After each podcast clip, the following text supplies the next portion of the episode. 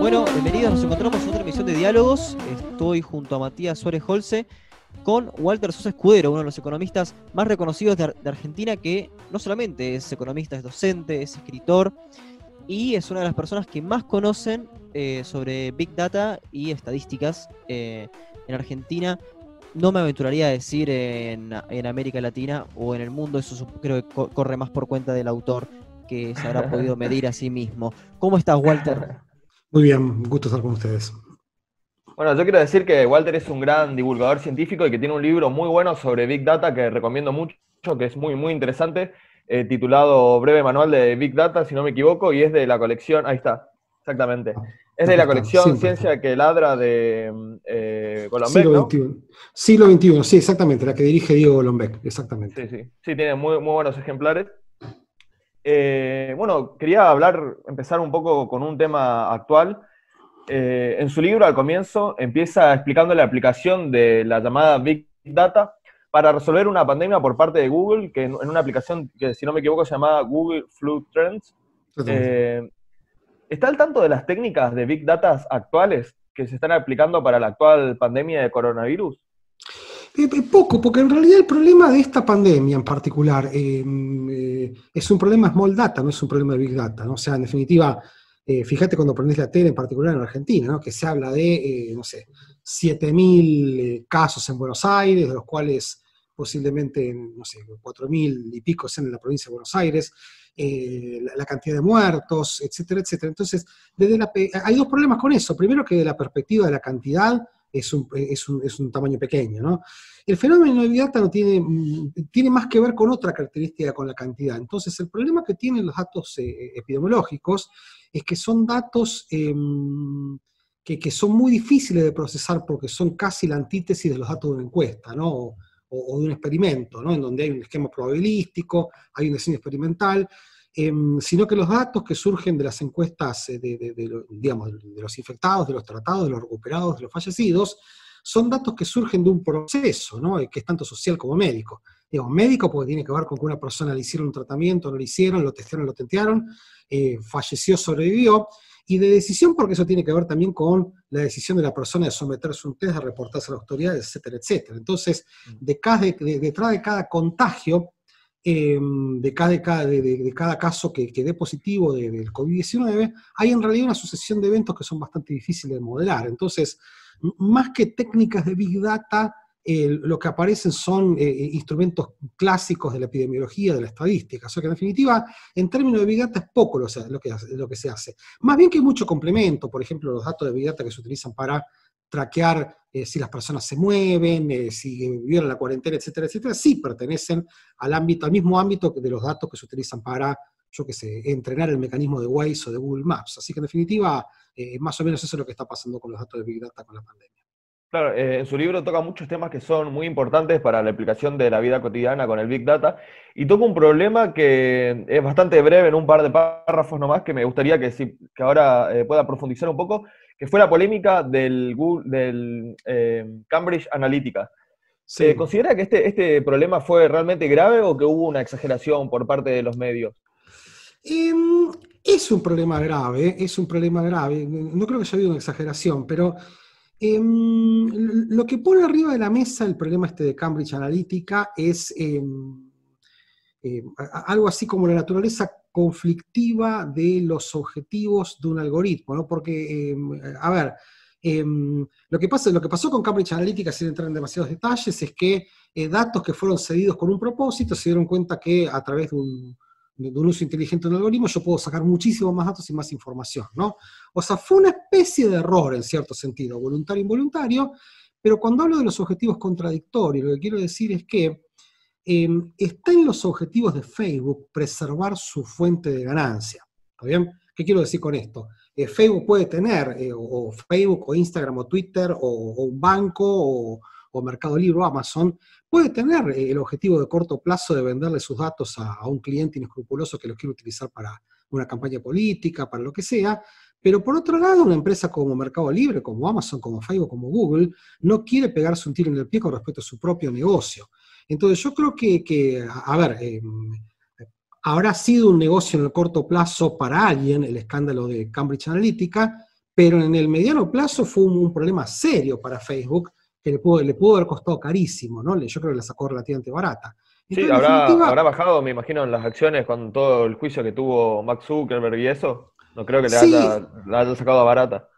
Sí, pero el, punto es que em, uno no debería creer que cualquiera que tiene datos lo va a vender al mejor postor, porque eso implica atentar contra el propio negocio. Insisto, eh, una empresa, para no dar ejemplos locales, pero una empresa como Amazon eh, sabe una barbaridad de cosas acerca de sus clientes, también inclusive cuestiones delicadas de, privacidad, de seguridad, em, pero eh, es un, poco raro pensar que por unos una breve ganancia pequeña en el corto plazo va a tirar a la basura un negocio que viene alimentando de, más, hace más de 20 años. Entonces, eh, a mí lo que me llama la atención del escándalo de Cambridge Analytica es eso, ¿no? es cómo se pelean objetivos contradictorios en el corto plazo con objetivos de largo plazo. En el corto plazo no, posiblemente estas empresas tengan incentivos para vender información, para piratearla, etcétera, etcétera, pero eventualmente van a atentar esos objetivos contra su fuente de ingreso eh, en el largo plazo. O sea, en definitiva, es, eh, eso pone un freno natural a la posibilidad de que ocurran eventos como el de Cambridge Analytica.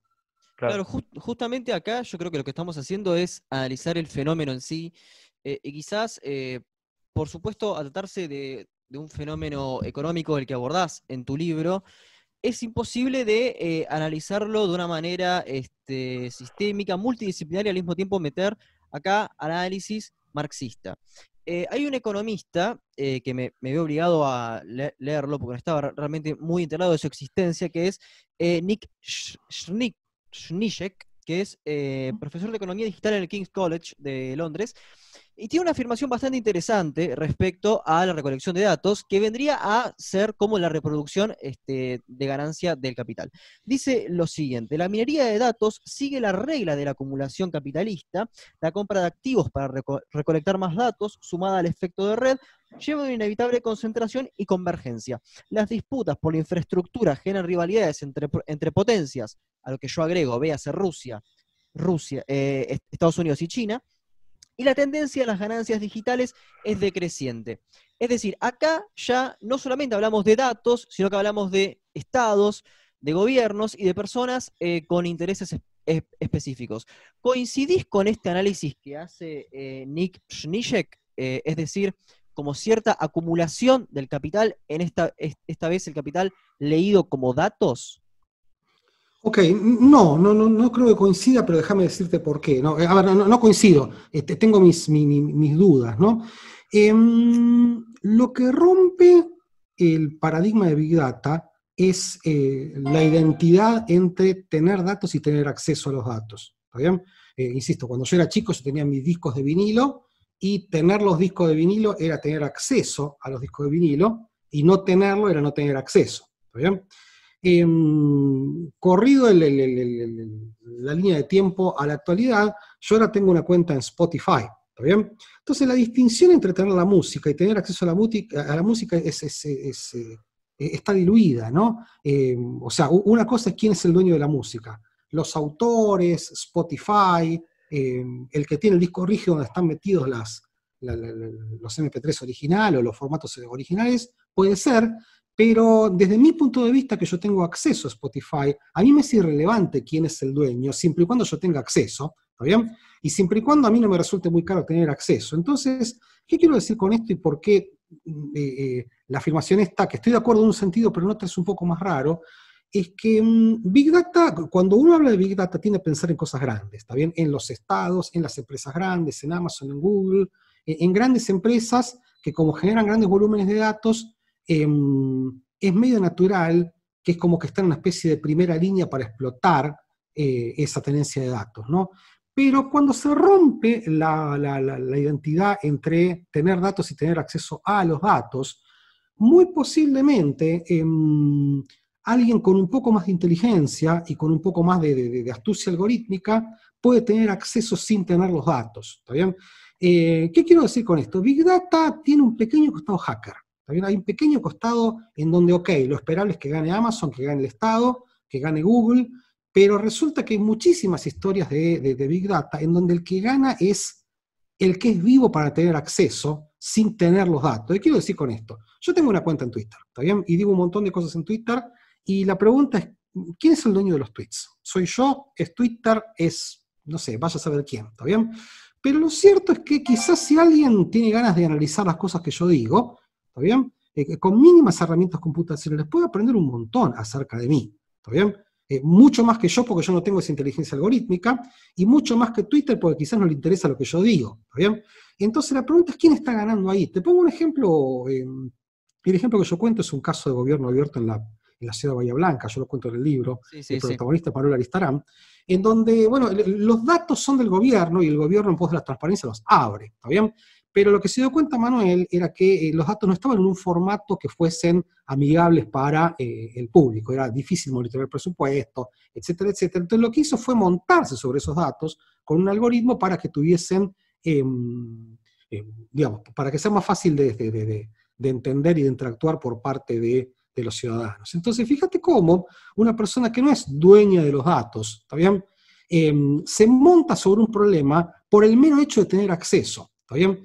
Entonces, ahí donde yo soy, entre, no, sabía cómo posicionarme y lo que justifica por qué, no sé si estoy de acuerdo con esa afirmación, es que no es obvio que los que tengan más para ganar de Big Data sean aquellos que tengan más los datos, sino que em, posiblemente vaya a ser cierto eso si el que tiene los datos además monopoliza el acceso, ¿está bien? Pero resulta que en un mundo tan, tan interactivo es muy difícil ponerle una cápsula a los datos, ¿está bien? Porque atenta contra el problema. ¿Qué quiero decir con esto?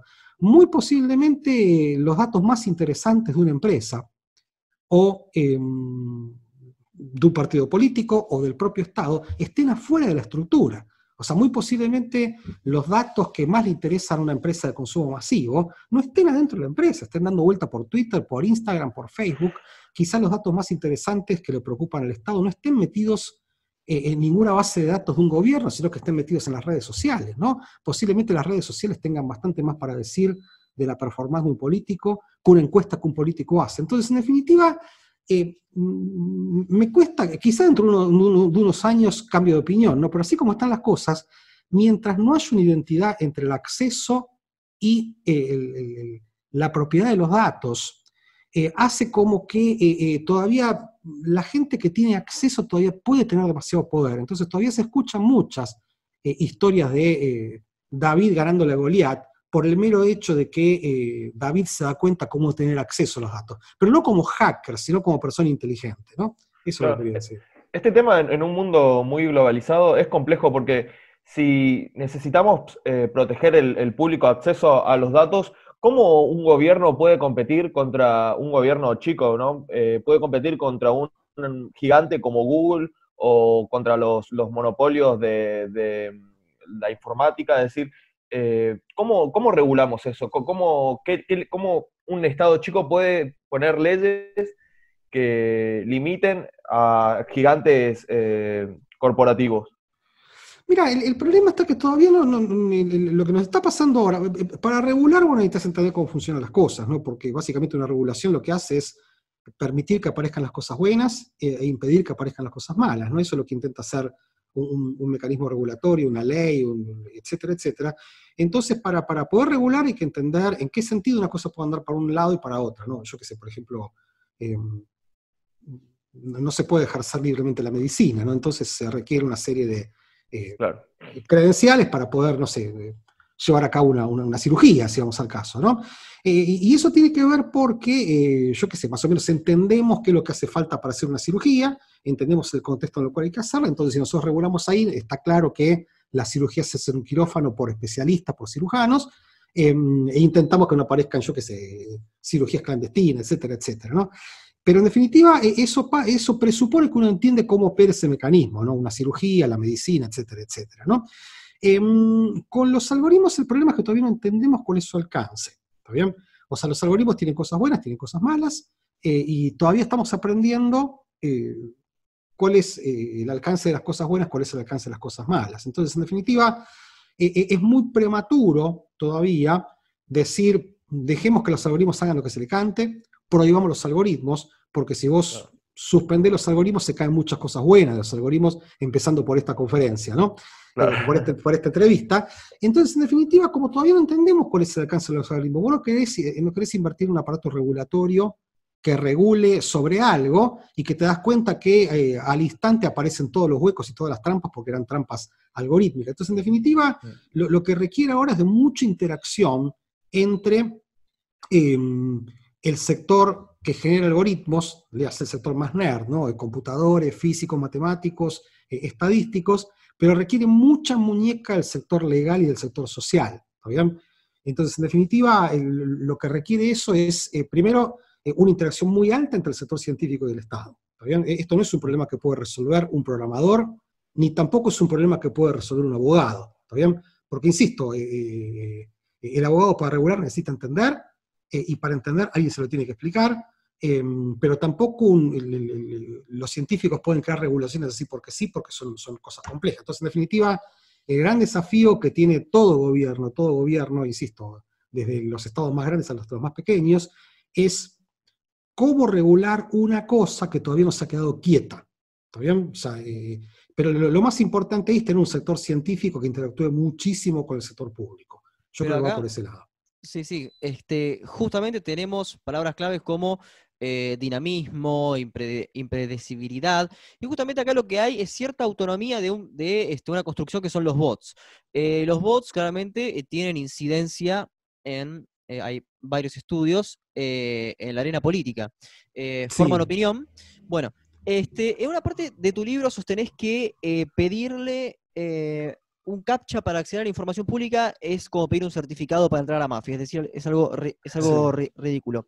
Ahora, ¿no crees que esto eh, pueda ser contraproducente en el caso de los bots? Es decir, no pedir captcha justamente eh, para el caso de, de, bots que justamente estarían utilizados para fines espurios. Mira, vos sabés que no, hay, no, no, creo que haya evidencia de que los bots tengan realmente una influencia. ¿no? Eh, eh, hay, hay, pocos estudios en donde muestre que la influencia es de un bot. ¿Qué quiero decir con esto? No? Eh, suponete que yo vivo un barrio muy pudiente, ¿está bien? Donde hay gente muy rica y que tiene ciertas preferencias políticas, ¿está bien? Y que vota cierto candidato afín a esas preferencias, ¿no? Y suponete que yo pongo un bot a decirle a la gente vote a este, vote a este, vote a este, vote a este, ¿está bien? Entonces la gente después vota este candidato, pero le iba a votar independientemente del voto. Entonces lo que termina pasando muchas veces es que se le asigna al voto un efecto que tiene que ver con otra cosa. O sea, en definitiva... Eh, em, no, no hay pruebas eh, causales, digamos. No, hay muy pocas. ¿Qué quiero decir con esto? Yo no sería inocente, no, no, no, no, no es que, que no que, que, estos mecanismos no tienen influencia, sino eh, no existirían, ¿no? Del momento que existen es porque alguien piensa que alguna influencia tienen, ¿está bien? Pero lo que todavía no, no hay una forma muy, em, muy, em, muy obvia de mostrar que esto tiene que ver con la influencia del bot y esto tiene que ver con la influencia de dónde fue a parar el bot. O sea, el bot no, no, va a parar aleatoriamente a cualquier parte, ¿está bien? Eh, con respecto al captcha, eh, insisto, em, me parece que en equilibrio en la política, justamente, ahí viene la parte delicada, tiene que ver con el bot y con el contrabot, ¿no? O sea, en definitiva, em, lo, importante es que eh, se, más que que, me parece que es más importante que se democratice el bot que prohibir el bot. Todavía insisto, eh, em, si yo me doy cuenta, lo que pasa a mí con los bots es que realmente los bots no me han resuelto ningún problema, ¿no? Yo lo he dicho repetidas veces eso, vos entras al bot de una institución, y, todavía es muy prematuro. O sea, los bots te resuelven problemas que se pueden resolver googleando, pero cuando vos querés interactuar con un bot, a, la tercera vez que hiciste una pregunta te das cuenta que no va para ninguna parte, ¿está bien? Entonces, a mí me parece que más que el, acceso, que, el acceso, que restringir el acceso a la información pública, eh, a ver, lo, cual no quiere decir, no quiere decir que tenga que estar abierta cualquier información, ¿está bien? De hecho, en el libro yo, uno de los ejemplos que cuento tiene que ver con el, eh, el ingreso de los, noruegos, que en una época siempre fue público, de todos los noruegos, insisto, no solo de los empleados públicos, sino de todos, em, y que eh, a, partir de un robot inteligente em, se pudo diseñar una especie de app que permite con un par de clics saber, por ejemplo, cuál es el ingreso de todos tus contactos en Facebook o en Tinder, em, y que el gobierno de Noruega en pos, o sea, eso lo hizo en pos de la transparencia, pero eventualmente en pos de la privacidad dio marcha atrás, ¿está bien? Es en un país transparente, libre, etcétera, etcétera, es el propio gobierno como decía Facundo, que algún momento dice, pará, pará, esto le tenemos por un límite. No puede ser cierto que cualquier bot, que cualquier algoritmo pueda ingresar a, saber los ingresos de cualquier persona, ¿está Para andar jugando y creando presiones de bullying, de violencia social. Entonces, en definitiva... Em, Además es peligroso por el tema de los secuestros y los robos también, ¿no? Pero totalmente, totalmente. A lo que voy es esto, hay cierta información eh, eh, que, el Estado o nosotros como sociedad organizada tenemos que decidir que pertenece al ámbito privado y que tenemos que proteger, que proteger eh, justamente para que el sistema funcione. Por ejemplo, fíjate que mucho del funcionamiento de las oficinas públicas de estadística están agarradas a lo que se llama secreto estadístico. ¿no? El secreto estadístico es lo que te garantiza que una persona tiene los incentivos a responder una encuesta que se van a utilizar para fines, yo qué sé, de medición y no para fines persecutorios. Entonces, una vez que vos recolectaste esos datos, ¿está bien? Eh, yo qué sé, los que se utilizan para medir, eh, la pobreza, eh, el nivel de precios, son datos que están protegidos por, sentido, por, servicio, por secreto estadístico, y en definitiva vos querés protegerlos. Esas cosas vos querés que no sea ningún tipo de bot, ¿está bien? pero por el contrario, una vez que se decide que ciertos datos son de índole pública, Em, que el bot acceda o no acceda es otra cosa. O sea, lo que habría que hacer me parece más democratizar, eh, elegir bien qué tipo de información es pública y cuál no, pero también elegir... Eh, eh, me parece que a la larga hace falta algo, suena el lugar común, ¿no? Pero cuando hay una interacción más rápida entre la educación, la ciencia y el Estado, empieza a quedar más claro cuándo es que el bot anda y no anda. ¿está O sea, cuando es que em, el ciudadano está un poco más despierto y eh, si existe realmente un espacio para dejarse engañar por un bot que no sea engañado, ¿no? Fíjate que una cosa parecida pasa con, con, con, con las redes sociales, ¿no? Vos te metes en las redes sociales, aparecen opiniones de cualquier tipo acerca de cualquier cosa, pero es la propia inteligencia colectiva la que dice, mira, esto es una estupidez, esto es importante. Lo cual no implica que en el medio no se cometan errores, yo, yo eh, entiendo perfectamente eso. Hay una, hay una cuestión eh, que, mm, bueno, básicamente es evidente. Este, todos los argumentos que yo estuve esgrimiendo fueron tomados de eh, libros o ensayos de izquierda. Eh, no sería errado este, decir que las ciencias sociales, eh, por lo menos en América Latina, tienen cierto sesgo, cierto sesgo de izquierda, básicamente que desconfía de la Big Data y de la utilización de los, de los datos. En tu carrera estudiaste em, la, distribución del ingreso, eh, estudiaste cómo medir la pobreza. Me gustaría que hables un poco, eh, para, quitar algunos fantasmas y para quitar algunos este, mitos, eh, cómo la multidisciplinaridad en las ciencias sociales nos puede ilustrar sobre cómo medir mejor la pobreza y cómo hacer mejores políticas públicas a partir de conocimiento estadístico y de Big Data. Mira, cualquier medición de pobreza es errada, ¿está bien? Em, insisto, porque cualquier medición de pobreza presupone que uno entiende qué significa ser pobre, ¿no? Eh, y, no existe ningún acuerdo trivial acerca de, mira, esto significa ser pobre, ¿no? O sea que en definitiva, eh, medir la pobreza presupone que uno ya se puso de acuerdo en, establecer qué significa ser pobre, ¿no?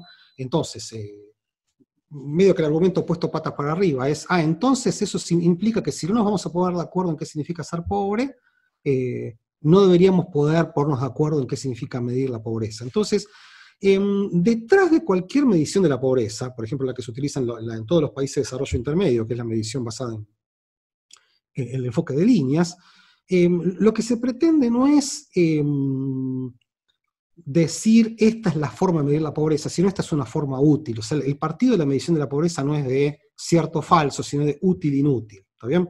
Entonces, útil en, la medición de la pobreza significa que permite algún tipo de comparación. ¿Está bien? Por ejemplo, una comparación intertemporal, la pobreza aumentó, o la comparación interregional, en, este país hay más pobres que en otros. Entonces, una de las grandes ventajas que tiene la medición de la pobreza eh, basada en el enfoque de líneas, que es lo que utilizan todos los países de desarrollo intermedio como los nuestros, es que es más o menos comparable y más o menos estable en el tiempo, ¿está bien? Pero no deja de ser grosera, ¿está bien? O sea, ¿qué significa eso? Mm, no deja de proveer, eh, eh, es una especie de, pintura así, muy a lo bruto, de qué significa ser pobre, ¿está bien?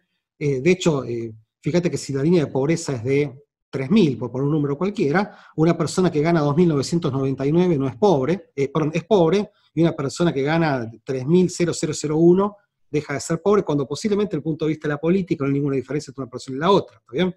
Eh, no, solo eso, sino... ¿Es posible ingresar, desde, lo, digo desde una completa, completa ignorancia, en datos este, tan complejos, eh, variables como calidad de vida, digamos, por ejemplo, acceso a agua potable, acceso a servicios básicos?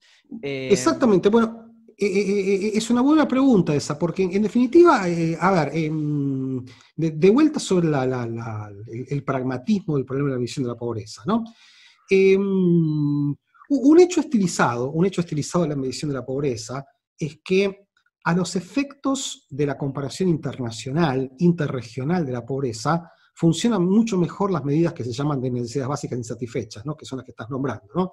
Eh, que tiene que ver con, primero con las medidas duras, acceso a cloaca, eh, el material del piso, o, cosas un poco más blandas como eh, la cantidad de contactos sociales que tenés, etcétera, etcétera. Entonces, a los efectos de decir que un país es más pobre que otro, en general tiende a funcionar mejor las medidas basadas en lo que se llama el enfoque de necesidades básicas insatisfechas, ¿no? que son medidas de stock. Eh, tengo o no tengo cloaca, mi piso es de tierra o no es de tierra, eh, etcétera, etcétera. ¿Está bien? Em, el problema, entre comillas, con las medidas de necesidades básicas insatisfechas, como miden stock, los stocks no se destruyen en el corto plazo. ¿Está bien? O sea, vos pones una cloaca eh, y eso te mejora tu estatus, pero la cloaca no, se rompe, o sea, tarda en romperse. Entonces, cuando uno se agarra de esos enfoques, el gran problema es que en el tiempo la pobreza tiende a bajar siempre, tiende a bajar siempre, siempre, siempre. ¿Está bien? Entonces, en ese caso, lo que, las medidas que mejor eh, transmiten la pobreza a lo largo del tiempo son las que tienen que ver con los ingresos, con, las, medidas monetarias de la pobreza. ¿Está bien? Entonces, eh, em, a mi juicio, no, es una discusión de que una es mejor que la otra. ¿Está bien? Eh, de hecho, lo que yo estoy convencido es que los efectos del diseño de la política pública hacen falta nociones muy complejas en medición de la pobreza, también que incorporen tanto cuestiones monetarias, cuestiones estrictamente financieras, tengo ingreso o no tengo ingreso, con otras cuestiones que son tanto de corto como de largo plazo. De corto plazo significa puedo comer o no puedo comer, eh, tengo acceso al mercado laboral o no tengo acceso al mercado laboral, cómo está mi salud, tengo acceso a los servicios públicos de, salud, educación, etcétera, etcétera, me siento inseguro, eh, tengo eh, cerca a la policía o no, ¿está bien? Y ni hablar de cosas que son hiper específicas, ¿no? tienen que ver con características que van desde cosas que son biológicas hasta cosas que son psicológicas, ¿está bien? Entonces, me parece que las medidas, yo creo que más que andar buscando cuál es la medida de la pobreza, cómo se mide la pobreza, lo que hay que hacer es apelar a un enfoque muy multidimensional, muy multidisciplinario, ¿está bien? Pero sin intentar agregarlo. ¿está bien? Yo creo que el error que muchas veces se comete es decir, bueno, pero agreguémoslo y hagamos un índice. Pero insisto, si yo necesito hacer una medida de combate a la pobreza, necesito entender de la misma, cómo funciona la pobreza de la misma manera que un médico entiende mi salud. O sea, un médico no dice, tenés siete. Un médico dice, mira, estás así de presión, así de peso, así de altura. Entonces no puedes sacar un promedio. ¿Por qué? Porque si mi problema es de un pie, tengo que ir a ver a un especialista en pie. Ahora, si mi problema es de un pie, de la cabeza, de los ojos, de los pelos, ese es otro tipo de cosas. Entonces, yo no, me parece que hay muchas veces la pobreza tiene que ver con fenómenos que son exclusivamente educativos. Algunos son fenómenos puramente alimentarios, algunos son geográficos. Entonces, el diseño de una medida de pobreza, me parece que la gran oportunidad que tienen los datos es que nos permiten ir mucho más allá de estas medidas gruesas de pobreza, que son las necesidades básicas insatisfechas y las líneas monetarias. ¿Está bien? Eh, te pongo un ejemplo. Eh, con, las encuestas que nosotros tenemos, con la encuesta permanente de hogares o con las encuestas que se hacen en cualquier país, eh, la pobreza se puede medir esencialmente en aglomerados urbanos. bien? Sabemos relativamente poco de la pobreza rural en un país que tiene una impronta rural muy importante, y peor aún, sabemos muy poco de unidades específicas. Por ejemplo, vos puedes hablar de la pobreza en el Gran Buenos Aires, también con las medidas con las tasas de pobreza como se calculan con la encuesta de Parlamento de Hogares, pero hablar, por ejemplo, de la pobreza en una villa, en un barrio, es muy difícil porque las encuestas no son representativas a ese nivel. Entonces, posiblemente lo que te pueda proveer una conjunción de métodos cuantitativos, cualitativos, es una caracterización de la pobreza en, yo qué sé, áreas rurales, eh, unidades que son bastante más chicas que un aglomerado, puede ser un barrio, hasta puede ser una familia. Insisto, el análisis de si una familia es pobre no es simplemente tiene tanto ingreso o no lo tiene, sino que tiene que ver con características que son específicas del núcleo familiar. Quizás esa familia es pobre porque tienen un, familiar muy enfermo y tienen que gastar un montón de recursos en atenderlo porque no tienen acceso a un hospital público. Entonces, em, lo que nosotros sabíamos de la pobreza, le hace el enfoque de líneas, el enfoque de necesidades básicas insatisfechas, tenía que ver con intentar agarrar el problema de la pobreza con una mínima cantidad de información. Eh, me parece que lo que vos decías antes es un enfoque multidisciplinario, el que permite agregar, armar un mapa que es mucho más preciso de la pobreza, tanto que permita comparar regiones como que permita eh, medir la evolución de la pobreza a lo largo del tiempo. Y en este enfoque eh, multidisciplinar ¿no? que propone, ¿considera que las herramientas de la econometría pueden aportar a las demás ciencias sociales? No necesariamente. A ver, eh, em, em, eh, eh, como yo me dedico a eso, estoy tentado de decirte que sí, ¿viste? Pero em, yo creo que es algo que me preguntan mucho, ¿no? Sobre si, si yo me pongo contento porque otras disciplinas usan datos y matemáticas. A ver, ¿viste? si yo tengo una fábrica de tornillos y te vendo tornillos, y, perdón, una, una, fábrica de destornilladores y te vendo destornilladores, bueno, yo me pongo contento si gano plata con eso, ¿no? Pero si vos estás usando un destornillador para, para, no sé, para clavar un clavo, no sé si me pongo contento. yo creo que lo que quiero decir con esto es que em, está bueno usar datos, métodos, algorítmicos, en la medida que eso responde a una pregunta concreta. Usarlos porque sí me parece que no tiene mucho sentido. Insisto, sí, sí, sí. Em, si en el ámbito de la política, de la sociología, de la antropología, eh, eh, la gente usa datos, está bueno siempre y cuando esas disciplinas tengan preguntas que convoquen a los datos para dirimir cuestiones, para medir, etcétera, etcétera, o si está, está bueno, si el uso de datos eh, es capaz de provocar preguntas relevantes, ¿está bien? Pero cuando vos te pones a mirar la historia de la ciencia, em, las disciplinas empiezan a utilizar datos, dejan de utilizar datos, eh, en la medida que perciban que es relevante eso. No sé, te pongo como ejemplo la física, ¿no? Eh, la física eh, antes de las teorías gravitatorias, ¿no? Estaban repletas de datos de medición de dónde están los planetas, etcétera, etcétera, y enseguida ese exceso de datos lo que provocó es la revolución, no sé, de la mano de Kepler, Newton, Galileo, y ahí la obsesión fue teórica, ¿está bien? Entonces el uso de los datos no fue gratuito, misma cosa con lo que pasó con la teoría de la evolución en su momento, ¿no? que, fue posterior a la revolución taxonómica de Linneo, o sea, hay clasificaciones de planta de todo tipo. Entonces, en definitiva, no, no, no, no es que yo me pongo contento que me parece que está bien que las disciplinas usen datos. Me parece que está bien que las usen si eso eh, o es capaz de responder una pregunta o es capaz de provocar una pregunta. ¿Está? Pero ponerse a contar cosas, usar métodos econométricos porque sí, es como ir a una ferretería, comprarte herramientas y andar buscando qué hacer con ellas. O sea, es interesante siempre y cuando vos resuelvas un problema, ¿está bien? o cuando el hecho de tener una herramienta vos te permite resolver un problema de una forma mucho mejor que lo resolvías antes. Pero per se, el uso deportivo de los datos mm. y de las herramientas econométricas es, eh, no, deja de ser un ejercicio folclórico. No, no, no. No es que opino que un estudiante tiene que, un, un arqueólogo tiene que, tiene que aprender estadística, porque sí, o sea, por el hecho de que hay muchos datos. Tiene que aprender en la medida que eso piense que le va a ayudar a su tarea, y si no, no necesariamente. Hay muchísimas disciplinas que están enfrascadas en cuestiones teóricas, no, no, no, no, no empíricas. Le ha pasado a la economía. La economía durante mucho tiempo estuvo más enfrascada en discusiones que eran esencialmente teóricas, y lo que hacía, hacían falta eran mejores ideas, no más datos. ¿Bien? De, hecho, una predicción que yo tiendo a hacer eh, en economía es que me parece que se viene más una discusión de las ideas que una discusión de los datos.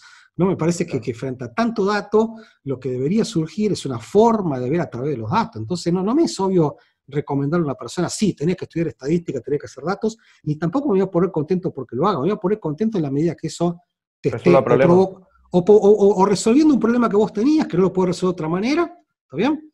Em, o, eh, a ver, déjame ponerte un ejemplo bastante bestia, ¿está bien? Suponete que yo agarro esto que tengo acá eh, y te digo, mira, yo no sé qué va a pasar si lo suelto, ¿está bien? Entonces voy a hacer un experimento, voy a, preguntar a la gente, che, cuando vos soltaste un vaso, ¿qué pasó? A ver, yo no necesito datos para eso, está la ley de gravedad, ¿está bien? O sea, hay una teoría muy, una teoría mm, muy obvia, muy específica que me dice, mira, si vos soltás un objeto en las condiciones en las cuales estamos trabajando nosotros, se va a caer. Entonces, para responder esa pregunta yo no necesito datos, también necesito mirar un libro de física, obviamente necesito tener un poquito de sentido común. Entonces, lo que quiero decir con esto es que muchas veces em, los datos per se, tiene el grave problema de que si vos no, no, no, no, no, no estás preparado, te dicen lo que vos tenés ganas de escuchar. ¿Está bien? Pero hace falta una teoría sólida de fondo, ¿no? Mira, eh, Eh, el problema se muerde la cola, el problema se, se muerde la cola, ¿no? Porque mm, en el largo plazo, por lo menos las discusiones epistemológicas o filosóficas, no se ponen de acuerdo en si vos necesitas una teoría para los datos, pero resulta que para tener una teoría necesitas datos y para tener datos necesitas una teoría. Entonces el problema es, lo que se retroalimenta. Exactamente, cuando vos ves la historia de la ciencia se retroalimenta, no es que primero vino el telescopio, la, después vino la observación de los planetas, sino que en conjunto las cosas se desarrollaron. Más bien que en el corto plazo muchas veces una teoría pide a gritos ciertos datos, ¿está bien?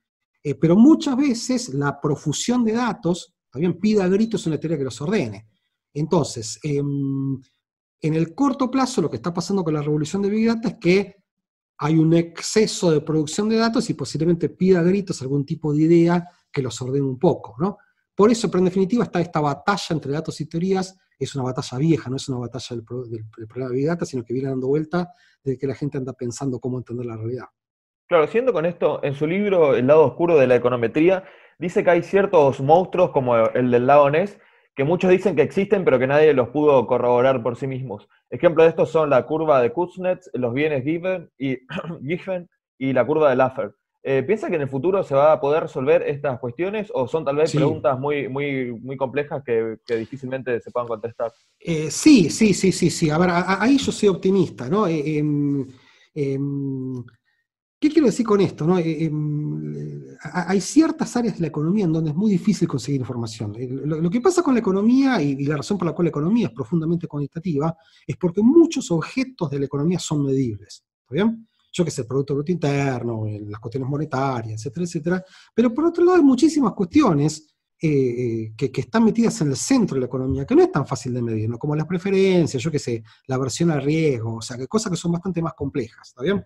Entonces hay, muchos objetos de, la economía em, que eh, existen en la teoría o existen como conjetura, pero los datos que permitan corroborar o, refutar esas conjeturas son difíciles de conseguir, insisto, el mismo caso de la curva de la curva de Laffer, eh, yo qué sé, la, curva de Phillips, eh, la, curva de Kuznets, etcétera, etcétera. Son cosas que, bueno, los libros funcionan fáciles, pero, pero no, no, es muy difícil encontrar datos que permitan, yo qué sé, por ejemplo, ver si, si existe tal cosa como la curva de Kuznets, ¿no? porque para eso hace falta hacer un experimento en donde un país pasa de no desarrollarse a que sea hiperdesarrollado, y esas cosas ocurren a lo largo de, siglos, ¿no?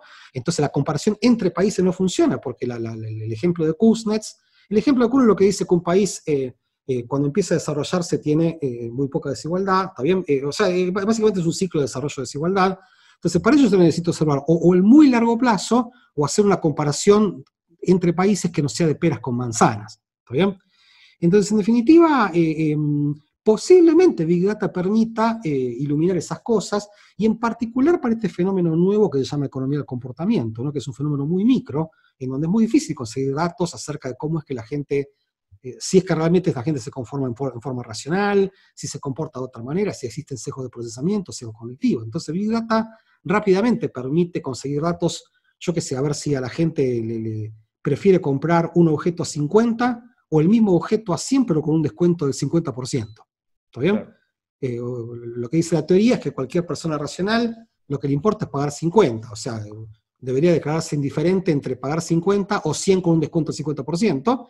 Entonces resulta que con esta tecnología de Data posiblemente se puedan hacer experimentos fáciles eh, que permitan echar luz acerca de este fenómeno. O sea, yo creo que justamente donde soy un poquito más optimista con respecto al uso de Big Data, con respecto a estos monstruos, es en relación a cosas que tienen que ver con el comportamiento de las personas.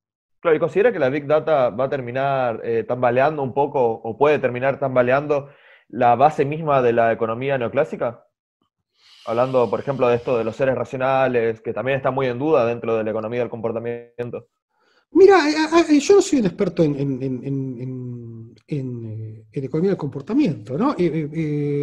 puede ser. A ver, yo creo que durante mucho tiempo se pensaba que la economía del comportamiento, el ataque a la racional, eran anécdotas. Bueno, sí, son cosas que reconocemos que la gente no es racional, pero eso no tumba los modelos. No, tumba la teoría económica, seguimos trabajando con agentes racionales, eh, porque sí.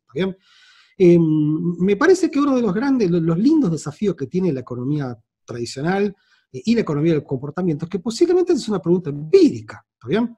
O sea, eh, realmente vemos que la gente toma decisiones racionales, realmente vemos que muchas oportunidades de, generar renta tienen que ver con huecos metidos en la actitud racional, etcétera, etcétera. Entonces, yo no sé si tambalear, pero me parece que es una linda agenda de investigación. Bueno, mira, eh, podemos pasar de la habladuría a ver si realmente tenemos evidencia de estos comportamientos eh, propios de la economía del comportamiento o si la gente se comporta tan predeciblemente como ciertos sectores más elementales de la micro. Entonces, muy posiblemente Big Data provea una especie de laboratorio para ver eh, si realmente este tipo de enfoques pueden, tener, o, pueden ocupar un espacio más importante que ocupan en la economía tradicional. Yo ahí sí creo, me parece que Big Data eh, puede proveer un, un, espacio empírico muy interesante para toda esta discusión. Ahí sí, ahí sí soy optimista. ¿En qué va a terminar? No lo sé. Claro, es muy interesante porque ahora está muy de moda, eh, generalmente eh, mucha gente se siente atraída por la economía eh, austriaca por parte de divulgadores como Javier Milei, y esta discusión de, teoría, de evidencia empírica, también se despierta mucho interés en general porque, bueno, la economía austriaca o, la gente que, sostiene las ideas muy, muy radicalmente libertarias tienen como cierta predilección por lo que se llama el apriorismo, ¿no? Eh, anteponer eh, modelos o, ideas sobre el comportamiento, por ejemplo, que vienen de la acción humana de Mises, por sobre la evidencia empírica, y eso se ve, por ejemplo, en, un rechazo a priori de ideas eh, que lo relacionan con, el keynesianismo, como el multiplicador keynesiano y eso. ¿Considera que esta, los avances de la investigación empírica apoyan en ciertas medidas estas eh, ideas eh, austriacas que están tan de moda? ¿O, cómo considera el, impacto que tiene, por ejemplo, economistas como Javier Milei en la opinión pública? no, no, realmente he visto, he leído muy poco de las cosas que hace Javier. Eh, a, mí me parece, a ver, te, digo en relación a, lo que me estás preguntando, obviamente que no soy un experto en historia del pensamiento económico, ni muchísimo menos, pero mm, hay una, frase, hay una frase de Barry Eichengreen, que es un, macroeconomista de la Universidad Northwestern en su momento, no sé dónde estará ahora, que él decía que eh, la economía se salteó su etapa inductiva. ¿Está bien? O sea, eh, ¿qué quiero decir con esto? No? Eh, la economía pasó demasiado rápido de un enfoque histórico, empírico, que fue el enfoque de los clásicos, ¿no? incluyendo Marx, Keynes, Ricardo, eran empiricistas también. ¿no? Em, empiricista significa tener una base que tiene que ver con la historia, con los datos, con, la contabilidad, etcétera, etcétera. Y, de repente la economía aparece eh, em, con una estructura muy axiomática, muy modelística, muy, muy eh, bajo estos supuestos, eh, yo soy capaz de derivar todos estos comportamientos, ¿no? que es una cosa que intentó hacer, eh, yo qué sé, la matemática obviamente, partes de la física, etcétera, etcétera, ¿no? Em, pero lo, que Barry Eichengreen dice en su momento era, bueno, mira, pero eh, eh, intentar construir un edificio axiomático es interesante en la medida que uno no tenga ganas de discutir los axiomas, ¿no? O sea, si yo armo axiomas ridículos que, que, ni siquiera tengo evidencia ni, ni, anecdótica ni empírica, estoy construyendo un edificio en base a cosas que no obvio. ¿no? Entonces, en definitiva, Em, una cosa que ocurrió a partir de la década del 90 en particular, es que em, la economía pasó de ser una entidad muy abstracta a, se fue al otro extremo, a intentar ser una entidad demasiado concreta. bien? Lo que se llama la revolución de credibilidad en economía tiene que ver justamente con abrazar el enfoque experimental, eh, en donde, bueno, si no sabemos si una cosa funciona, hacemos un experimento como si fuésemos eh, eh, médicos, lo cual o también aprovechar los, los, experimentos naturales también. Eso me parece exactamente, exactamente. Lo cual tiene una ventaja y una desventaja. ¿Cuál es la ventaja? Bueno, que en un experimento, en un enfoque experimental, ya sea de experimento natural o artificial, vos estás aislando eh, las causas de los efectos. ¿Está bien? Yo hago esto, en un enfoque experimental, yo que sé, le doy eh, eh, más recursos a los maestros y me fijo si los chicos mejoran su performance o no. ¿Está bien? Eh, y después del experimento, eh, si el experimento está bien hecho, eso establece un nexo causal entre eh, la causa y el efecto.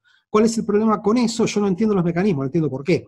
Todavía sigo sin entender por qué, porque hacer un experimento es reponer de antemano que yo no me, privo de entender los mecanismos. ¿está bien?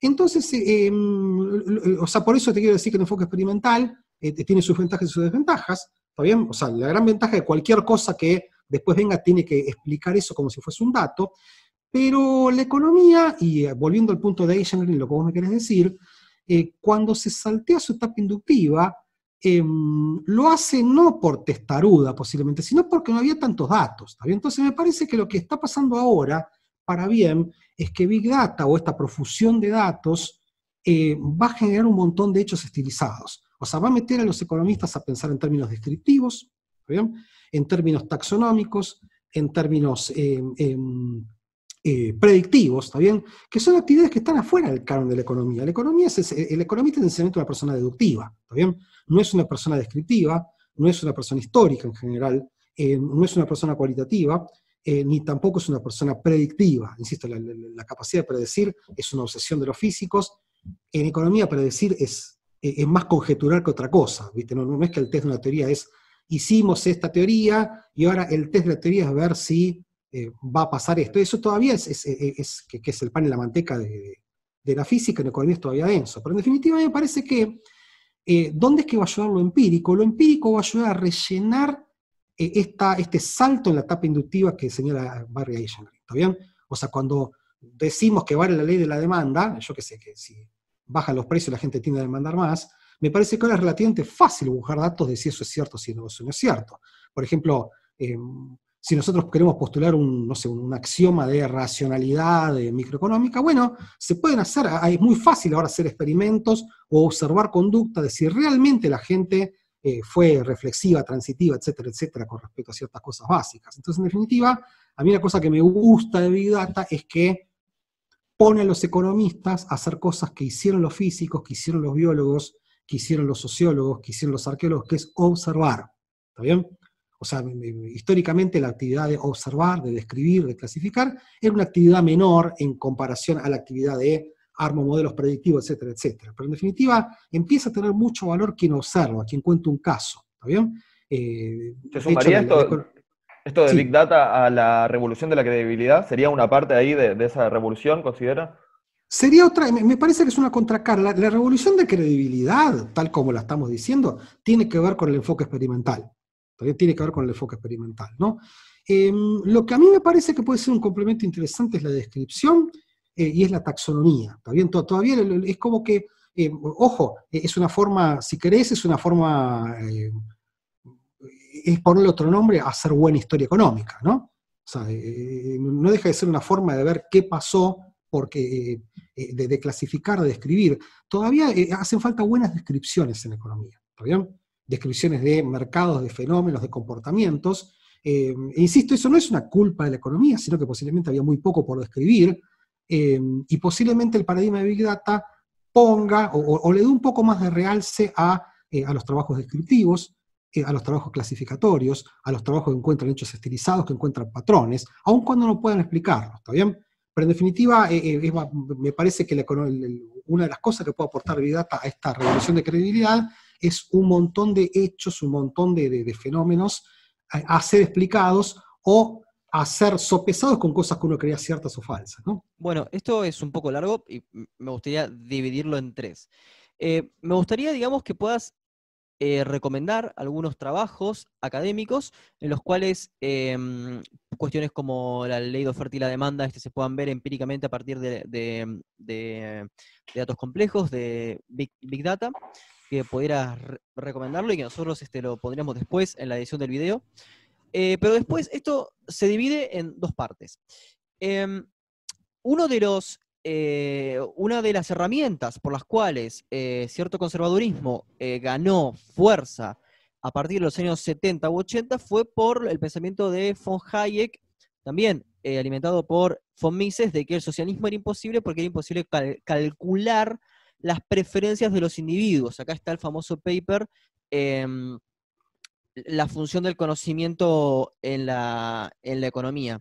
Me gustaría saber si a partir de la Big Data es posible efectivamente tener, eh, digamos, mayor información sobre la dinámica de precios, que era lo que era, digamos, este, la clave del capitalismo y, y de la democracia este, para Hayek. Y por último, me gustaría también saber si la Big Data nos puede ilustrar también de otra parte, del marxismo, de la tasa decreciente del capital. Yo había dicho antes que eh, ahora se argumenta en capitalismo tardío o 4.0, como sea, que hay una tasa decreciente y que la crisis eh, esta vez, como antes había, sido 1873, 1890, 1929, etcétera, ahora es a partir del sistema financiero y de los datos que se recolectan. ¿Cuánto de esto es verdadero y cuánto de todo esto se puede testear por la Big Data?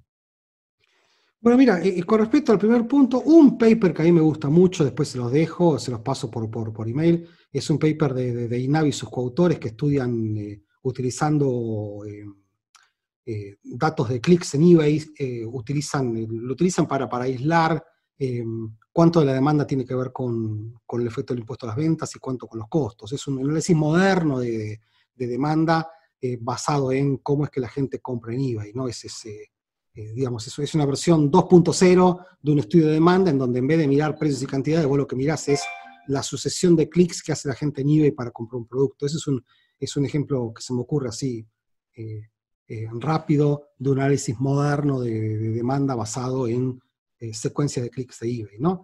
Em, con respecto a lo segundo, es difícil. Primero, insisto, lo, primero está claro que yo no soy un experto en estos temas que me estás preguntando, de, que tienen que ver con Hayek, con Marx, etcétera, etcétera, y tengo por, por política no hablar de cosas con, que, no sé. Pero el, problema con los precios es que vos lo que ves son precios transaccionales. En general, o, ves precios o que están en un equilibrio, o de alguna manera están. En, en, definitiva, vos. El gran problema con Big Data es que Big Data es observacional. ¿Está bien?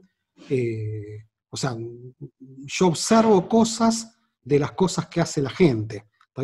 Entonces, sobre los mecanismos que están detrás de eso, Big Data no dice nada, ¿está bien? De, hecho, no dice nada de las inacciones. Un serio problema que tiene Big Data, que es un problema que tiene, digamos, es tan viejo como la estadística, es que como Big Data está mediado por un dispositivo, ya sea un sensor, la decisión de perder un celular, de cliquear, etcétera, etcétera, eh, vos tenés que internalizarle al dato esa decisión. ¿Qué quiero decir con esto? Yo hago una encuesta en Twitter, eh, cualquier cosa que yo saque de una encuesta que yo haga en Twitter, está mediado porque alguien decidió seguirme y porque alguien decidió responder una encuesta. Entonces yo, a los efectos de extrapolar cualquier resultado a una población general, yo tengo que, no, puedo ignorar que hay alguna razón por la cual la gente me sigue o no me sigue en Twitter, Entonces con los precios pasa exactamente lo mismo, Yo observo precios de transacciones en donde hay alguien que decide comprar y vender.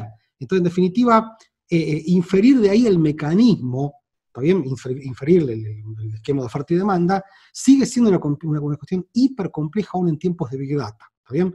O sea, los mismos problemas que enfrentó la economía para eh, discernir esquema de oferta y demanda y separar cuánto tiene que ver una cosa con la otra, siguen estando presentes ahora. Posiblemente con mejores datos, posiblemente con más expectativas, pero el problema, a ver, quiero decir con esto, el análisis trivial de los precios y las cantidades no conduce a ninguna parte, ¿está bien? Porque no dejan de ser los precios y las cantidades no dejan de ser eh, eh, eh, resultados de acciones conjuntas, ¿está bien? Es un gran problema que tiene Big Data, ¿no? Em, con respecto a lo tercero, realmente no tengo nada elegante para decirte, simplemente porque, bueno, no, no, no, no, no, conozco mucho el tema, entonces no me animaría a hablar de, una cuestión que, es ajena a, las cosas en las cuales yo me he especializado. Pero hablando sí de, revoluciones, este, que así más o menos, no en clave marxista, pero sí en términos pedagógicos, este, que me parecería muy interesante. Eh, claramente todo lo que estamos hablando acá significa que hay que enseñar la economía de una manera distinta. Eh, creo que eh, hay, un consenso acá, por lo menos, sobre eso. Y específicamente me gustaría saber, digamos, em, qué cambios radicales encontrás entre el machine learning y la estadística eh, tradicional, ¿no? Eh, para, enseñarlo pedagógicamente a nuevas generaciones de, economistas o de científicos sociales en general. Está, bueno, e, e, es una gran pregunta. Em, desde cierto punto de vista no hay ninguna diferencia, de otro punto de vista es un mundo completamente aparte, ¿no? Eh, como economistas nosotros estamos sobreentrenados en estimar. Eh, eh, es como que el tipo de paradigma que tenemos es, existe un modelo con mayúscula que tiene características desconocidas, ¿está bien? Llamémosle parámetros, lo que vos quieras, y que el objetivo de los datos es intentar aprender esas magnitudes desconocidas. Ese es el problema eh, en el cual los economistas estamos sobreentrenados, ¿está bien?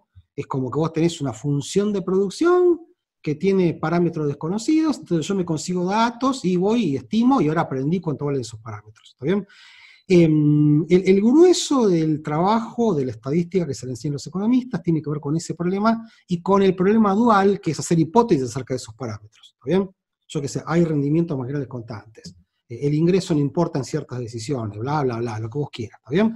Pero en definitiva es como que el actor central de la forma en la cual nosotros formamos a, em, a una persona en la economía es entrenarla, entrenarla para estimar cosas, ¿está bien? Eh, o para evaluar hipótesis acerca de cosas, ¿está bien? Es como que estamos sobre entrenados en el problema de estimación. El enfoque de Machine Learning es esencialmente un enfoque predictivo clasificatorio. O sea, lo que intenta hacer, en general, el, objetivo de Machine Learning es predecir cosas acerca de datos que yo no veo, ¿está bien? Eh, o de clasificar, poner orden entre los objetos. Entonces, no, no, me parece que, lo que hace falta, a mi juicio, es abrir un poco el foco de, la formación de los economistas y decir, mira, el problema de estimación no es el único problema estadístico, ¿está bien? Hay otros problemas estadísticos que son tan o más relevantes. Por ejemplo, el problema de predecir, el problema de decidir, el problema de clasificar, ¿está bien? Entonces llama la atención cuando vos comparás la formación de los economistas con otros profesionales, que de estimación e inferencia el economista sabe mucho, ¿está bien? Pero, por ejemplo, de predecir sabe poquito, ¿está bien? Sabe poco de clusters, sabe poco de análisis multidimensional. Entonces, en definitiva, me parece que no se trata tanto de reemplazar, sino de abrir un poco el foco, ¿está bien? Eh, y me parece que lo que hace Machine Learning es poner arriba de la mesa eh, un problema em, que a los economistas se les escapa, que es el problema de hacer predicciones. Predicciones condicionales, no digo predicciones en el tiempo, ¿eh? no, digo cuánto va a valer el dólar, sino qué es lo que va a hacer una persona y yo sé que tiene estas características, ¿está bien? Entonces, em, me parece que se trata de, abrir un poquitito el espectro de la estadística para mostrar otros problemas que no son estrictamente problemas de estimación e inferencia. También desde la óptica de la, economía del comportamiento, me gustaría saber em, cuáles son, este, digamos, las eh, hipótesis causales que puedes encontrarle a que la información pública respecto al, ingreso en Noruega terminó, eh, perdón, que, que, se conozca eh, la información sobre el ingreso en Noruega terminó beneficiando a los ricos y no a los pobres. Em, encuentro una, zona gris ahí. Este, ¿cuál, ¿Cuál sería la explicación de eso? No, hay muchos. Eh, a ver, eh, em, eh, la, explicación. ¿no? Hay un fantástico trabajo que está por salir ahora de Ricardo Pérez Trule, que es un argentino, sobre ese problema. Él lo que hizo fue detectar el problema y, discutir algunos mecanismos. ¿no? Em, hay muchos mecanismos. tiene que ver.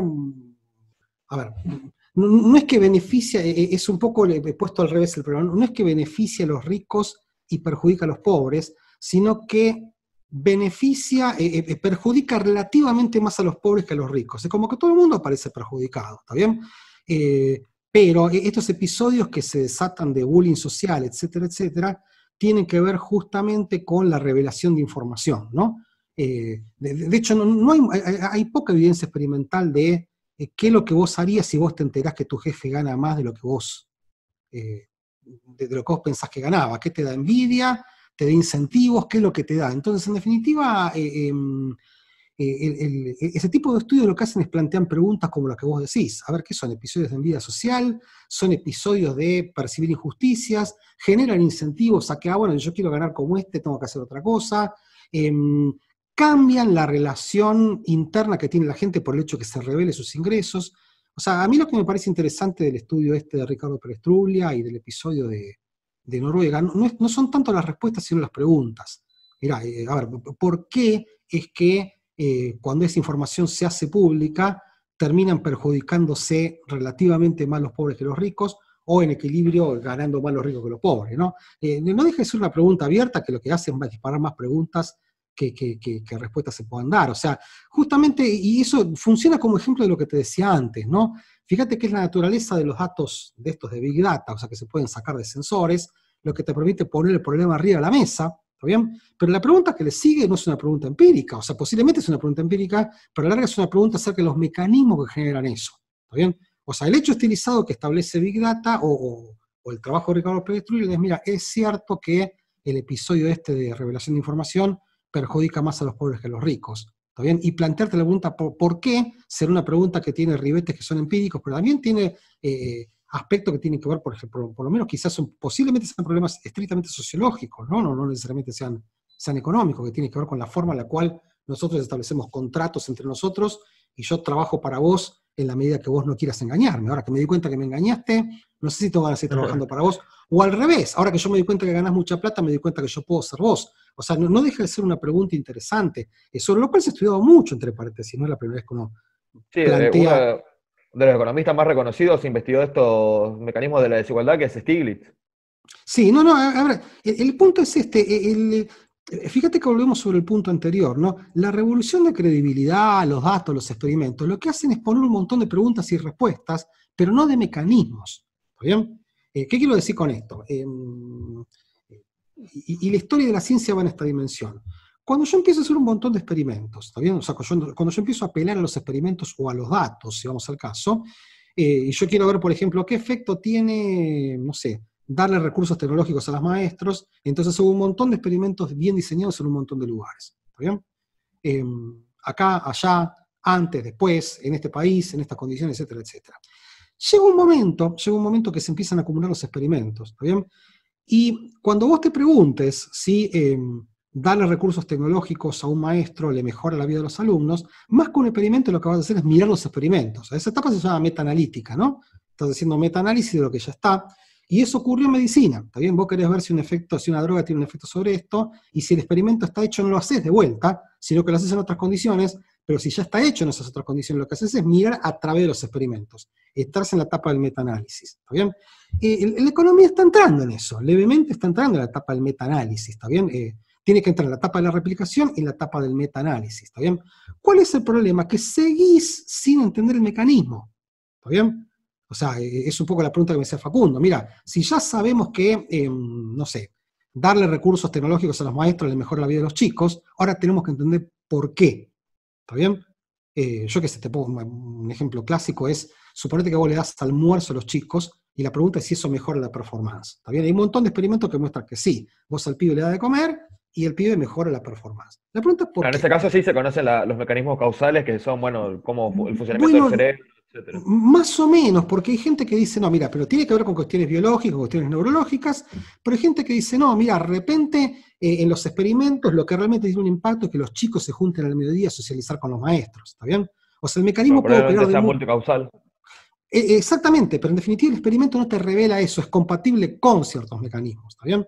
Pero cuando el experimento es compatible con muchos mecanismos, ¿Está? Vos seguís sin entender cómo funciona el mecanismo y tenés o que diseñar mejores teorías o diseñar mejores experimentos, pero en la evolución, en la evolución vos todavía te quedaste sin saber cuál es el mecanismo, que es la pregunta que me hace Facundo. Yo establecí que los ricos se perjudican más que los pobres por un mecanismo de transparencia, pero yo todavía sigo sin entender por qué. ¿Está bien? Entonces, una cosa que es interesante del fenómeno de Big Data es que me parece que puede provocar ciertas preguntas que están basadas en ciertos hechos que posiblemente no tenga sentido andar reviéndolos. Entonces ahí es donde yo soy optimista con respecto a, em, a, la, evolución de la disciplina, no tanto en provocar más experimentos, sino en permitir mover más rápido o a la etapa metaanalítica o a la etapa donde realmente nos empezamos a preocupar por los, por los, em, por los mecanismos. Claro, estos temas que son muy interesantes están muy vinculados también a la filosofía y hay dos personajes que usted nombra en su libro de Big Data que también están muy, muy vinculados a la filosofía, que son eh, Laplace y Pascal. Eh, me gustaría que comente un poco cuáles fueron los aportes de eh, Laplace, que es muy conocido en filosofía por el llamado demonio de Laplace, a la estadística. Laplace es una, una, figura fundamental, ¿no? Hasta la larga, uno de los teoremas más importantes de la estadística es el teorema de Moivre-Laplace, ¿no? que es un antecesor del, de, lo que se llama el teorema central del límite. ¿no? Eh, eh, Laplace estuvo muy metido en una discusión, eh, o sea, el objeto central de la estadística, tal como lo conocemos, es el promedio, ¿está bien? O sea, los chicos reportan las notas en promedio, mi promedio es 7.45, y en la época de Laplace, y el propio Laplace, no, no, no, no, no, era obvio que el ganador fuese el promedio, ¿no? De, hecho, desde la visión más eh, más laplaciana de la estadística, no sé si llamó la estadística de, la probabilidad en ese momento, quizás el objeto más ubicuo para entender, para caracterizar notas, alturas, no fuese el promedio, sino la mediana. ¿Está bien? De hecho, la, famosa distribución de Laplace eh, lo que hace es inducir la mediana. O sea, la, distribución normal, que la distribución de Gauss, de Gauss lo que hace es inducir en cierto sentido el uso del promedio. ¿no? O sea, mucho la justificación eh, abstracta del uso del promedio tiene que ver con que es algo que surge naturalmente de, la distribución normal, eh, pero la distribución de Laplace eh, inicialmente lo, lo, que hace es inducir la mediana. Entonces, cumplió un rol muy importante, realmente fue uno de los grandes pensadores de la profesión, ¿no? es, es uno de los padres de la disciplina. Y en el caso de Pascal, que también es muy, muy interesante filósofo y escritor. Bueno, Pascal es prácticamente el inventor de la probabilidad, ¿no? O sea, en cierto sentido, em, eh, es uno, ¿no? Con, con Bernoulli y tantos otros personajes, ¿no? Pero en definitiva, em, e, e, es interesante, pero en definitiva los razonamientos iniciáticos de Pascal, de Bernoulli, etcétera, etcétera, tenían que ver con problemas de juegos, ¿no? Con problemas de, juegos de azar, ¿no? Eh, entonces, en definitiva, em, eh, muchas de sus contribuciones iniciales tienen que ver con, pensar estos problemas aparentemente juguetones, ¿no? Que tienen que ver con tirar monedas, hacer cosas, hacer apuestas, pero en definitiva también es, uno de, de las piedras fundamentales de la probabilidad. Después hay algunos casos como los de Acemoglu, eh, Robinson, Johnson, que son, economistas, historiadores como eh, Noah Harari, Yuval Noah Harari, o economistas como Ola Olson, el noruego, que maneja una gran cantidad de datos, eh, o incluso Douglas North, para ir para atrás y examinar, digamos, a largo plazo cómo se puede desarrollar una democracia en base a este, el tipo de colonia que tuvo. Y tienen que discriminar muchísimos datos y a veces hay huecos que se corrigen entre, bueno, entre estos, entre estos economistas. Por ejemplo, Ola Olson con eh, Johnson y Robinson. Me gustaría saber cuánto puede iluminar la Big Data, pero yendo para atrás, es decir, tomando datos demasiado complejos y que a veces escasean y que incluso hay que estimar, eh, para justamente para darnos este, modelos fiables este, sobre comportamientos históricos y sobre desarrollos, por ejemplo, de democracias más sanas. Mira, eh, em, relativamente poco. O sea, lo que puedo hacer, por ejemplo, muchas veces es, eh, es ayudarte en la tarea, ¿no? Em, un colega mío que es Mauricio Drelichman se dedica justamente a eso, y él utiliza un montón de métodos inteligentes para, por ejemplo, leer eh, libros escritos en, no sé, eh, para, hacer procesamiento de imágenes, para eh, con esos datos eh, poder calcular, por ejemplo, índices de precios de la época de la corte de, no sé, Juana la Loca, por ejemplo, ¿no?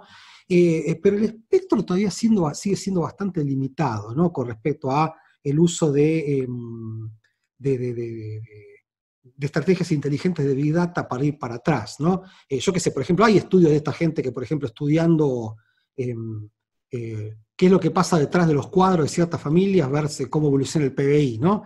Pero todavía no dejan de ser cosas más bien tirando experimentales, ¿no? De, em, em, otra fuente también es estudiar datos que no son estrictamente sociales, ¿no? Datos, por ejemplo, de, la estructura biológica de, de ciertas regiones, ¿no? para ver si eh, ciertas condiciones naturales eh, permitían más el desarrollo de cierta actividad productiva u otra. Entonces, desde ese punto de vista, yo soy un poquito más optimista, ¿no?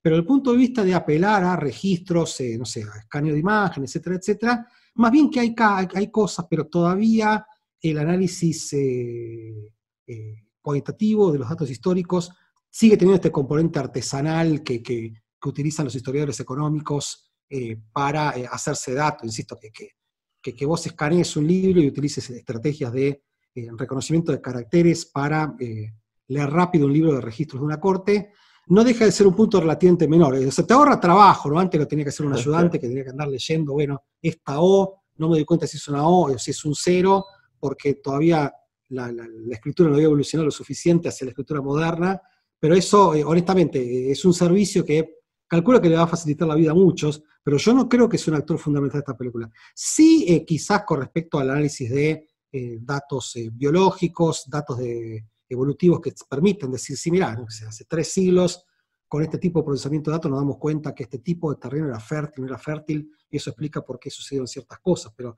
más allá de eso te diría que relativamente poco. Bueno, podemos ir cerrando. Me interesa saber si Walter está escribiendo un nuevo libro de divulgación o si tenemos que eh, si pronto vamos a tener un nuevo, nuevo material de, su autoría.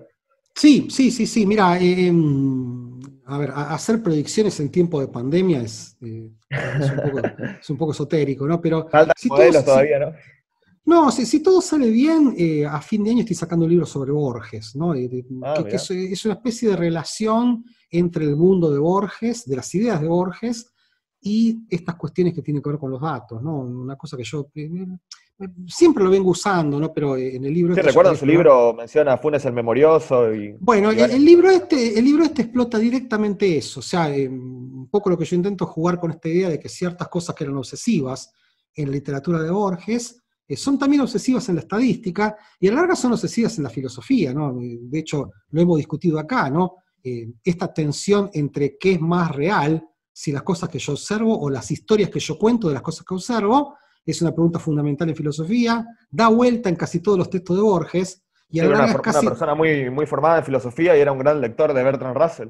Claro, y, y a la larga es la pregunta más importante de la estadística, ¿no? La- la- la- la- las cuestiones más importantes que tiene la estadística es eh, qué, qué es lo que es realmente importante, los datos, lo que está detrás de los datos, ¿no? Entonces, eh, eh, un poco lo que explota este libro es que muchas de las cuestiones estas de los datos, de los algoritmos del infinito, tocan un nervio que tiene que ver con preguntas muy filosóficas y que a la larga aparecen dando vuelta en, casi toda la literatura de Borges. Entonces, lo que estoy haciendo en este libro yo el el libro, eh, eh, más que focalizar sobre datos, sobre algoritmos, está focalizando sobre Borges, ¿no? Eh, insisto, intenta proveer una rampa de entrada al universo de Borges a través de un montón de lecturas que tienen que ver con eh, los datos, los algoritmos, los métodos, etcétera, etcétera. O sea, Bueno, apenas salga y podamos conseguirlo y lo podamos leer, espero que, volver, que vuelva a Sí. participar en diálogos y hablar de, de ese libro que la verdad que está muy Cuente interesante, conmigo. suena muy bien.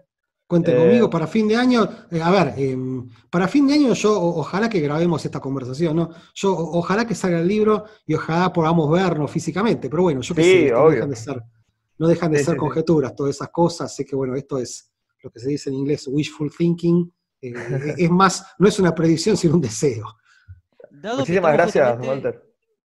Sí, pero, Facundo. pero da- dado que estamos justamente en esta, en esta cuestión atípica, este, este formato también atípico de diálogos, ¿no? Que solo lo que privilegiamos es justamente el cara a cara, estamos sujetando a esta mediación tecnológica. eh, sugerimos, eh, en realidad le pedimos a cada invitado que eh, nos sugiera una canción para cerrar el programa. Leyendo tu libro, creo que más o menos se puede entender por qué lado va a ir, pero bueno, Sí. ¿Cuál es la canción este, que, que- que te pueda identificar este, como para, para cerrar el, el diálogo? Para esta situación, decís o en general. Lo que desees. Ok, eh, a ver, voy, voy- por el- el- un argumento parecido al de la carta robada de Poe. Eh, En vez de, de recomendarles algo esotérico de un grupo polaco, armenio, tucumano, que grabaron un cassette, eh, los voy a invitar a que escuchen Escalera al Cielo, que escuchen Stairway to Heaven de vuelta, ¿está bien? Es, es posiblemente la canción más famosa de una banda de rock, de Led Zeppelin, ¿está bien? Eh, y lo que me gustaría es que eh, cualquier oyente la escuche de vuelta y vean la cantidad enorme de matices que tiene, ¿no? Y mm, si quieren, eh, yo creo que cualquiera de, de los oyentes escuchó Starway to Heaven hasta el vómito, pero les voy a proponer una escucha. Escuchen Starway to Heaven escuchando nada más que el trabajo que hace John Bonham en la batería, que es increíble. Es increíble cómo un tipo puede hacer tanta música con palos y, y- y pies, ¿está bien? Entonces, más que recomendarles una cosa esotérica, le- le- le- revisen un Un clásico. clásico, Vamos por los. Revisen un clásico, escuchen Escalera al Cielo, es una composición maravillosa, eh, energética, y en particular el trabajo de John Bonham es, es de otro planeta, es, es sencillamente increíble. Bueno, muchísimas gracias, Walter. Y Agradecemos como tiempo, dijimos, Walter. esperemos, Por favor, sí, sí, che. esperemos vernos en persona y tomar un café y volver a hablar sobre Borges, que yo soy un gran lector de Borges, me gusta muchísimo, así que espero con ansia su libro. Un Cuente saludo. conmigo. Perfecto. Bueno, che, muchas gracias, Gustazo. ¿eh? Chau, chau. Y así finaliza otro episodio de Diálogos Podcast. Nos adentramos en el mundo de la Big Data y ahora directamente nos involucramos con la canción recomendada por nuestro invitado. Starway to Heaven de Led Zeppelin.